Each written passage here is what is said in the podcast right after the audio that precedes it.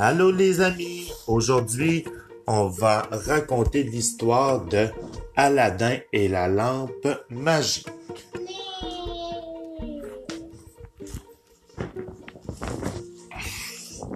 Allô Romy? Salut Eden. Salut! Bon, alors voici l'histoire de Aladdin et sa lampe merveilleuse.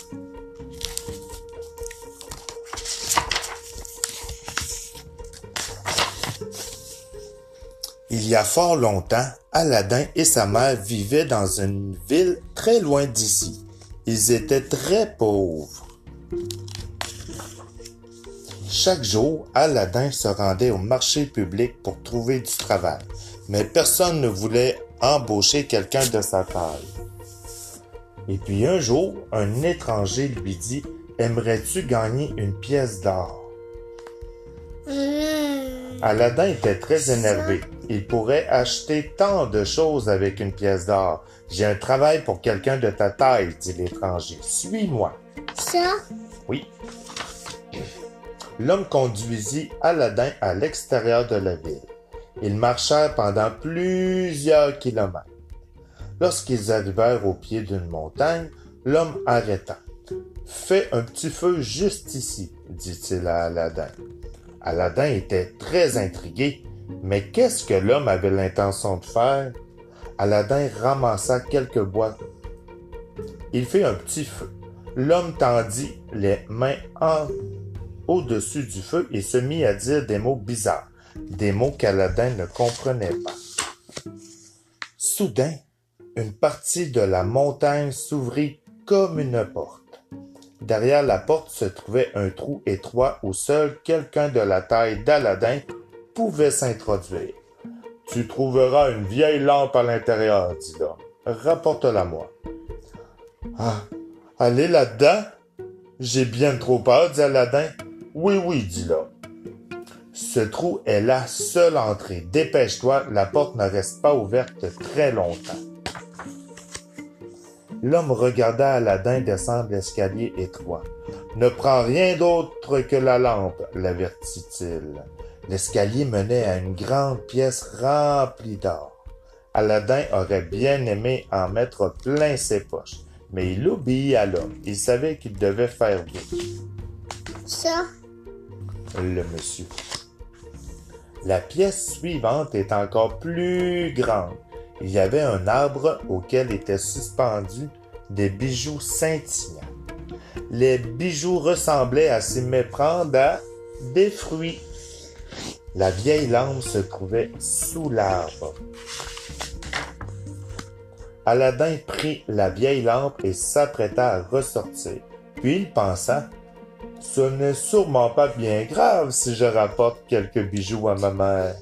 C'est alors qu'il entendit l'étranger l'appeler. Vite, reviens, reviens, la porte va se fermer. Aladdin se dirigea vers la sortie en courant.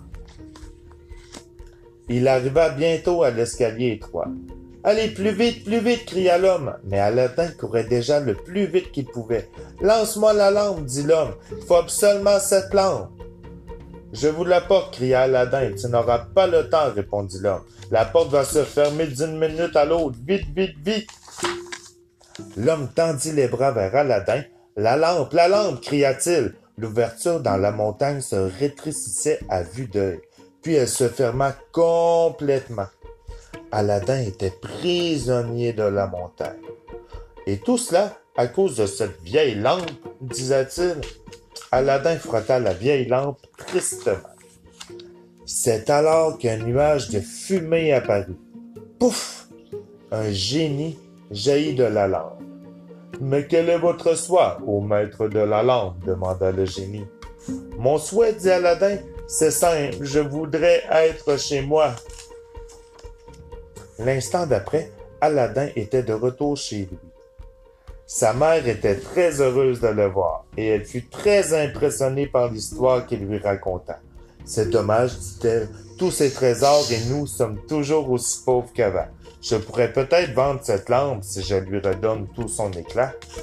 Elle prit un chiffon et se mit à frotter la lampe. C'est alors qu'apparut un nuage de fumée, pouf! Et Un génie Un. jaillit de la lampe. Votre souhait, ô maître, demanda-t-il. Je souhaiterais prendre un bon repas, dit Aladdin. J'ai faim. Un festin apparut aussitôt, servi dans la vaisselle d'argent. Après le repas, la mère de, Aladdin rangea la vaisselle d'argent. Elle brille. Chaque jour, après, Aladdin se rendait au marché public avec une pièce de vaisselle pour la vendre. Avec l'argent, Aladdin et sa mère pouvaient acheter tout ce dont ils avaient besoin. Regarde le marché. Il y a des coques, des fruits, des pains, des céréales.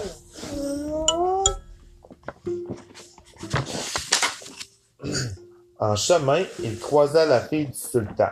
Elle se promenait dans une chaise royale portée par quatre domestiques. La princesse lui sourit. Aladdin sentit son cœur bondir de joie. Il laissa tomber le plateau d'argent et se mit à courir derrière la chaise.